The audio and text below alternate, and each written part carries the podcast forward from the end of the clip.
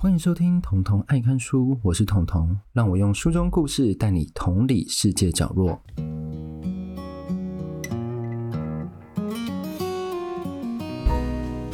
好，那今天到我们的第四十三集，那这集要比较轻松一点，因为我们之前其实都太专注在一些死亡啊、社会议题，然后让你觉得很绝望这样子。那今天呢，我们就是比较 calm down，就不要就说啊，我们又要讨论这么辛苦、这么艰涩，然后这么不开心、灰色的话题。没有，我们现在要收回来一点，想说，哎，我们来透过这些故事去找其中的脉络。那在节目开始之前，我要先跟各位宣传一个活动，那这个活动名称叫做阳明山草地音乐节。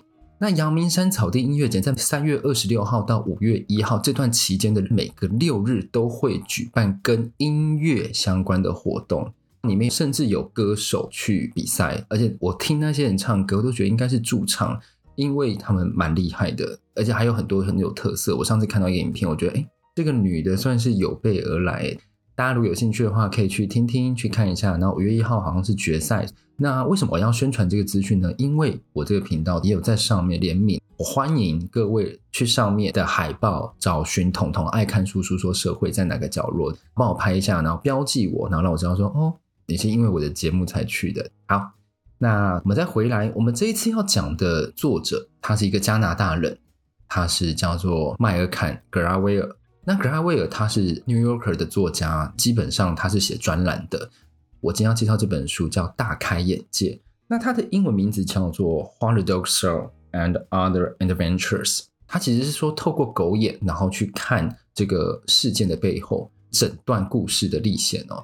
那我一开始看到说，诶，为什么《What the Dog Show》它会翻成“大开眼界”哦？而且我自己啊，在找资料的时候，“大开眼界”这个关键字下下去的时候，它是出现一个一九九九年的情色片。你想，哎，什么意思？然后“戒”是那个戒断的“戒”，所以我就想说，哎，这嗯不行哦，发生什么事情？那一开始看到这本书的时候，我在想说，这应该是属于商业的吧？可能比较不是我这频道属性的范畴。因为其实，在讲商业的书籍，已经有很多前辈在讲这方面的书了。那我的频道是比较偏向我自己喜欢的选书，我比较偏向是社会类的。犯罪类的、人性观点类的、社会结构类的书，那我后来发现想错了，因为格拉威尔他其实是透过每一则社会故事，然后去告诉你说，如果你换个角度去想，是不是会得到不一样的结果？那这就跟我们那个什么很像，同理，因为它里面有讲到是说，他这些故事他自己来讲，他自己来写，他不可能写出这么精彩故事，因为他要一直去透过访谈。透过人家的观点看这些故事，他才会得到不一样的结论。所以，他其实是同理的啊、我自己觉得他先驱，因为他其实现在已经五十八岁了，他算是有一点年纪，做这件事是跑在我们前面很多的、那这本书呢，它总共分成三类。那第一类呢，在讲一些成功者他如何靠着思维创新，然后去得到成功这件事情。那第二类呢，是人类在思考的逻辑上的盲点。那这部分会牵涉到一些社会故事。那第三类呢，是透过这件事，比如说我们已经看到这件事已经成功了，那它怎么成功？它背后是怎么原理？那我们都说这三大类其实就是他在 New York 写专栏的时候，他把它集结成一本书，就叫大开眼界。对，然后他就透过比较分类相关的，然后去选说，哦，这本书可能比较适合这一章，这本书比较适合这一章。那在这十几则故事里面呢，对我来讲。因为五花八门嘛，不可能每一则都很对应到我的属性。但是呢，我有挑出两则非常符合我的调性。然后我自己上网在找这个作家的时候，他其实是比较偏向社会学类的。所以透过这一次，我之后会把格拉威尔当做我其中一个在选书的凭借哦。那我只会讲两则，那这两则都是跟我的频道的调性比较有关系哦。那第一则呢，其实按我们先倒叙法，我会先从第三部分那边去找一篇来看。然后这一篇呢叫做《危险心灵》。那危险心灵在讲什么？我之前有讲过类似的主题哦。他是写犯罪测试师这个职业，在韩国那一本《今天也要去见杀人犯》。但大家如果有兴趣的话，可以去听到第十六集有讲到这个职业哦。那这个职业呢，它其实是透过推测当时为什么犯人。他要做这件事情，他的心理状态，他是怎么样的人，他是怎么样的家庭背景，所以他才去做这些事情。那做这些事情，我们前面这样有一些迹象预测完之后，后面他会怎么犯案？所以犯罪侧写是很常用在 serial killer 连续杀人犯。连续杀人犯他前面一二三做过之后啊，四五六可能就是照这脉络，照这个想法，然后去做这些事情。所以我觉得，嗯。乍听之下，其实这是一个蛮不错的职业，因为它可以去预测犯罪，而且这一个职业其实是从欧美传到亚洲的，所以在亚洲来讲是比较少的。那为什么它还没有办法广布呢？因为它有一个很致命的点。那等一下我们这边会讲到。那首先呢，我要先讲这本书，它一开始的铺陈是，诶，有一个叫做布鲁塞尔的犯罪侧写师，他知道这一个犯罪，然后得到一些踪迹的时候，他就说。我想了一下，这个人呢，应该是他有对衣服非常讲究，而且他是非常保守的人。而且呢，他说你们抓到他之后，他会穿着双排扣的西装。等到他们真的去抓的时候呢，就发现，哎，他就真的把头发梳得很高。然后他那时候本来是穿着睡衣嘛，他就说你们等我一下，我要去穿一下我的衣服。他就整齐的把自己的衣服都换好，然后变得非常正式，就验证了。这个布鲁塞尔讲的事情，但是呢，他并不是要来帮这个犯罪侧写师站下的，因为他之后就提到，在很多个案件里面呢，犯罪侧写师其实他们都是出错的。为什么？在英国那时候有一个统计，在一九九零年中期，一百八十四件犯罪的时候，由犯罪侧写师，然后靠他这样写来写去，然后破案的只有五件。其实，在整个占比来讲，只有二点七趴。只有二点七趴来讲，其实非常低的。你要就是直接自己去破案，自己去找，还比较有可能。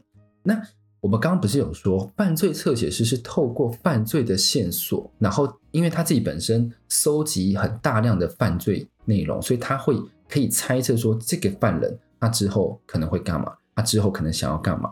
他就像是一种大数据资料的整理，他去推测，就像是股票啦。我这样讲会不会怪怪？犯罪学的。股票预测家，对，他就是预测说，这个你接下来哦，因为我之前读的很多数据，你只要经过 A 和 B，你接下来一定是 C，就类似这样子的概念。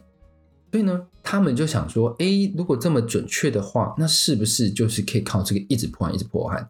那格拉威尔他是去戳破这件事情哦。他说，其实犯罪它是很难用二分法原则去分类的。二分法原则是什么？因为他们为了要防范犯罪嘛，所以会做犯罪的统计，就是跟每一个社会事件一样，你一定要去做统计，你一定要把资料数据化之后，你才有办法透过这个数据去对症下药，去防范未来。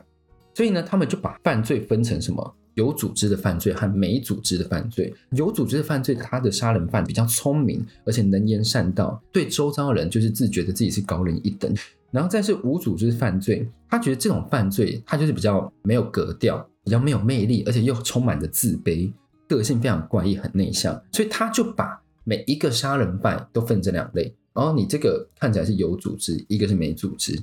然后他就举了一个例子，一个绑虐杀的案件哦，那是在一九八四年，凶嫌那时候还没有落网，警探跟犯罪特写师他们关在一个会议室讨论了六小时。研究这个犯的他的心理状态，他会是怎么样犯罪？然后他们就说，这个犯人他基本上一定是智商在一零五以上，而且他很喜欢自慰，而且他在床上自私又自大。开车不错，他其实是一个及时型的人，他不是蓝领，他是白领，但是他是最低阶的白领。而且呢，他跟女性在一起的时候会不自在，他可能有女性朋友，但他是独行侠，他可以应付社交场合，周遭人不会忘记他。但基本上会不认识他。其实这个叙述哦，你去看很多犯罪的纪录片的邻居，他们都会说：“哦，这个人他其实平常都还不错呢。”但我不知道为什么他突然会犯下这种很残忍的虐待杀人案。他们其实都有异曲同工之妙，所以你会不知道说是鸡生蛋，蛋生鸡，是犯罪侧写师去看了这些影片，去看了这些数据资料之后，把它转换成未来的推测，或者是那些纪录片。听到犯罪侧写师，然后所以才去做这件事情，所以我觉得嗯有点难以去理解啦。但没关系，他们在讨论六小时之后，眼看就觉得说就要曝光，那个侧写师站起来还说：“你们马上就会逮到这个家伙。”就是他们真的逮到了，他们在一个月后逮到这个人，但是根本就不是他们所预测的那样子。因为这个人呢，他是社区中德高望重的一个人，他是教会的董事长，而且已婚，有两个小孩。所以我们刚刚不是前面有讲吗？他可能社交能力 OK，可能，但是他是独行侠，但是他有两个小孩，对，所以他喜欢自慰、自私又自在，但是他是教会的董事，所以基本上他会有一定的关系程度，才有办法当教会董事嘛。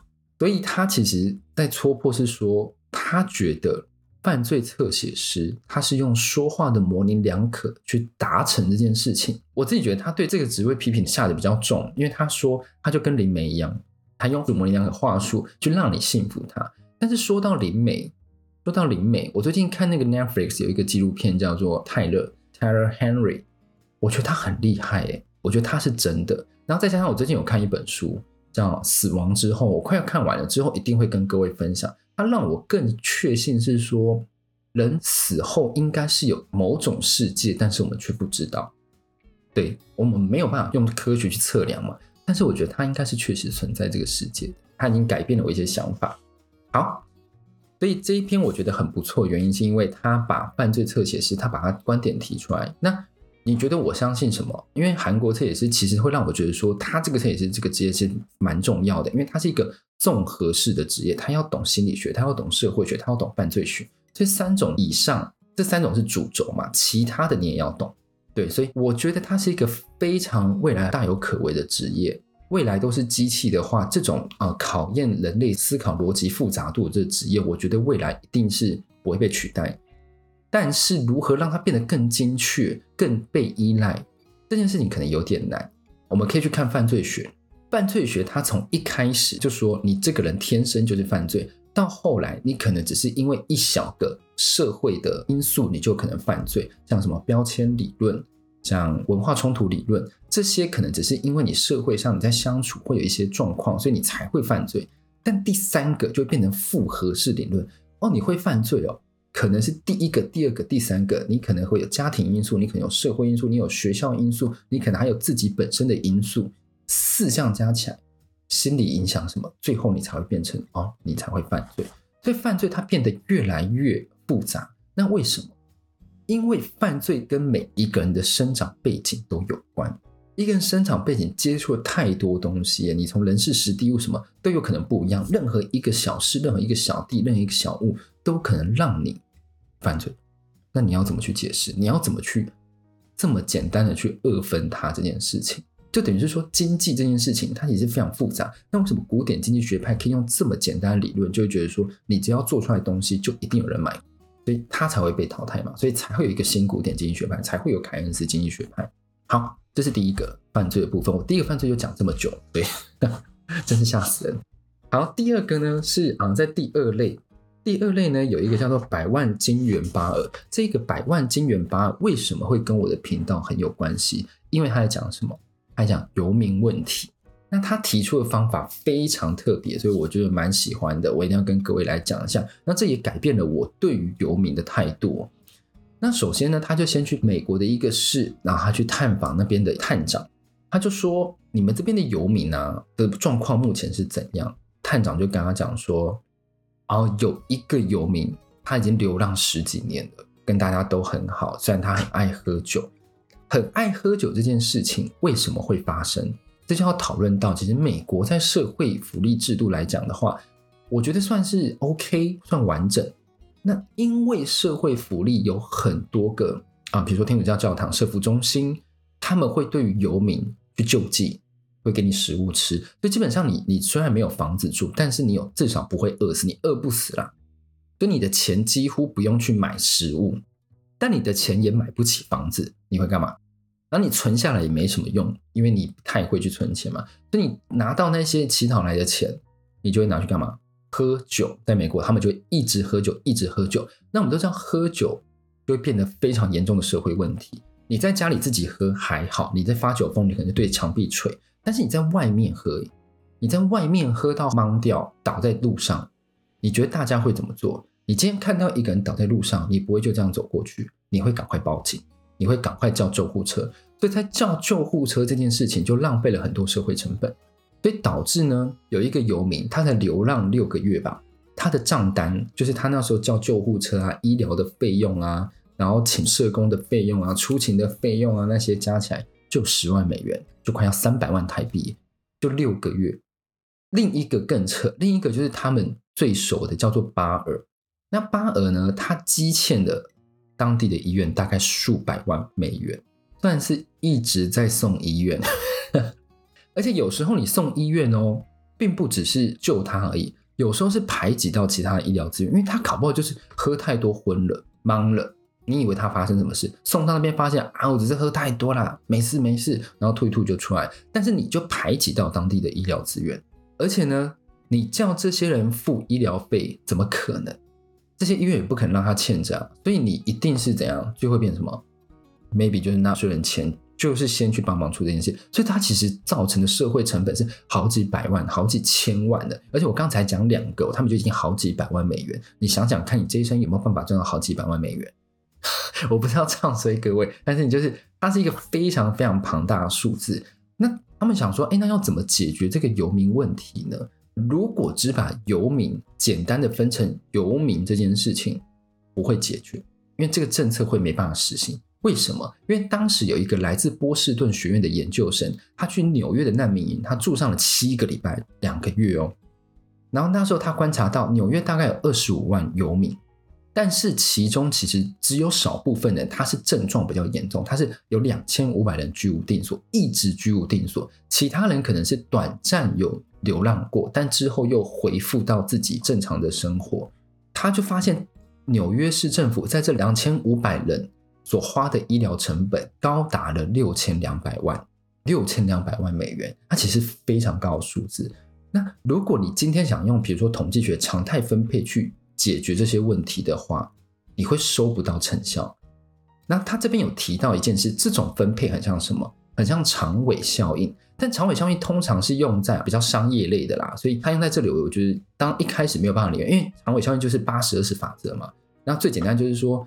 公司会把百分之二十卖的最好的商品当做他们自己的宣传百分之八十的主力，然后剩下那些百分之八十卖不好的商品就变成分配在百分之二十的曝光度，所以就变成一个很像一个突然拔起来的统计图，然后后面就会趋于平淡，类似这样子。那他观察到游民也是这样的概念，游民呢只有百分之十几是真的非常严重的游民。大家不知道有没有看过武状元苏乞儿？那个时候，皇帝就下来跟那个苏乞儿讲说：“你的丐帮好几千、好几万人，你一天不解散，叫朕怎么安心？”苏乞就说：“丐帮有多少人不是我决定的，是皇上你决定的。如果今天人人富足、人人有饭吃的话，谁还想要当乞丐？”对，类似这样的概念，所以它其实是：如果你今天有其他选择，你不会想让自己流离失所，你至少会让想自己想要一个家，让自己每一天累得半死之后回去有一个安心的地方哦。所以呢，透过这样的方式，他们就找到了一个方法。他们决定要对症下药。那这个对症下药呢，其实是反而不是纽约市去做这件事情，是丹佛市。丹佛市有一个 YMCA，他们就透过这样的方法去找出，哎，哪一些游民对市政的财务负担最重。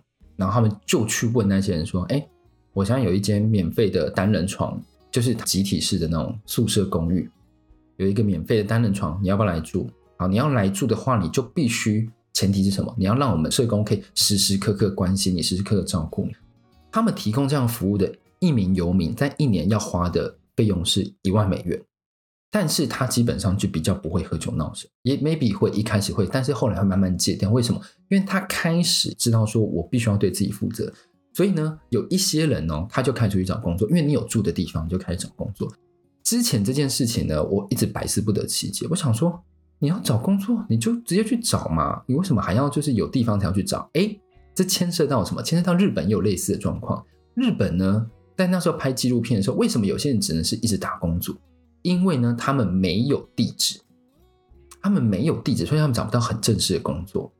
为什么没有地址？因为你们在填的时候，他填居住地的时候，对我们来讲，我们可能就想说，那就填家里的嘛。诶，他们没有地方可以填。当你是一间公司，对方是没有。地址可以填，说你会录用他吗？我跟你讲，你绝对不会。你会觉得说，这什么来路不明的人？但不是，他其实是因为社会结构下，所以他没有房子可以住，他才会导致成这个样子。那对于这样的人，我们又不录用，我们只是等于是把他推向更深的深渊哦。所以今天 YNC 提供你一个地址，你就比较好去找工作。你去找工作说，哦，我住在那里啊，然后对方就知道，哦，你至少有居有定所，你是一个比较稳定的人，开始就会有一些比较正向的回流。有些人就是因为找到工作了嘛，诶，他渐渐的可以这样，他可以负担自己的房租哦。那虽然一开始让你免费住，但是后来他会辅导你说，你如果 OK，自己有钱，你自己去外面住单人房嘛，你就可以过得比较好。然后渐渐的生活就开始回到轨道。那有些人没办法，上就住到单人房，但是开始有办法负担自己在 YMCA 的一些花费费用，甚至他觉得说，我这个房租好像可以负担了。丹佛市还因此有可能每一个人的成本降到六千美元，其实相对于我们刚刚前面讲的好几百万美元来讲，它是非常划算的部分。所以呢，我这边要讲一个概念，对于游民视而不见，并不会让你置身事外。嗯，当你视而不见的时候。你就必须要用政府更多的社会成本去救助他，这个成本可能是来自于我们的出的纳税钱啦。讲实在就这样子，为了让让这个纳税更有效的合理花用的话，我真的蛮建议透过去找出耗损医疗资源最高的那些游民，对症下药，不会每一个游民都会要你无穷无尽的去帮助他，因为我们的资源就这么多。但是当我们找到一些特定非常需要帮助的游民的时候，对我们的效用会非常是最大。透过这些游民，他除了产生这些让他回归社会的正向作用之外，我觉得他其实还有两个特点。第一个是因为我们现在人力不足嘛，所以当你把这些人口放到劳动人口的话，它其实对于我们的劳动人口紧缩这件事是有正向帮助。第二个呢，如果今天你是一个花费最多医疗资源的游民，但是你透过帮助你恢复正轨，这个对于其他来讲。我不是这么严重游民，我看到他都可以恢复，那我怎么可能不行？对，所以它就会产生一种 role model 的功效啦。对，我自己觉得是这样子。好，那这本书呢，我大致上讲到这里，其实讲蛮久的，但这两篇让我非常印象深刻。然后他的观点都很特别，而且他是透过访谈，那里面呢还有其他很多的，像是啊、呃、广告词啊，怎么竞选 NFL 球员啊。还有很多各式各样的你想没有想到的主题，或是怎么训狗这件事，都会变成他的社会故事的一个脉络。所以我很推荐大家看这本书，有什么感想会各自启发。就像是我之前有一本讲的《离开时，我喜欢的样子》，它是每一个语录嘛，所以你每一个人的社会经历、家世背景，这样看完之后，你得到的感触一定会跟我的不一样，给你一些不一样的启发。像我现在如果看到游民，我就不会只想要躲得远远的。呃，我老实讲，我我就是会有一点会觉得说啊，他好像什么很脏，然后或者他都不做事。其实不是，是他们有想要往前的动力，但是我们却没有拉他一把。对，好，最后呢，我要跟各位讲一件事情：彤彤爱看书书说社会有网站喽。对各位，如果想要去看一下网站的话。欢迎欢迎，我的频道的叙述栏里面有，那就帮我点一下，然后去看一下里面有什么。因为里面有什么呢？除了他把 Podcast 结合之外，里面有一些我没有把它转换成 Podcast 的书评，大家可以去看一下我看过哪一些书哦。那这半年多来，我真的看了蛮多本。我不在炫耀什么，但是我是觉得说，当你看书的时候，你会被很多观点触发你去思考。这件事我觉得蛮好的，让我觉得活在一个嗯非常精力丰沛的一段期间。好，如果有什么想法的话，欢迎跟我互动，不管你去哪里都可以找到我。那我们就下次再见喽，拜拜。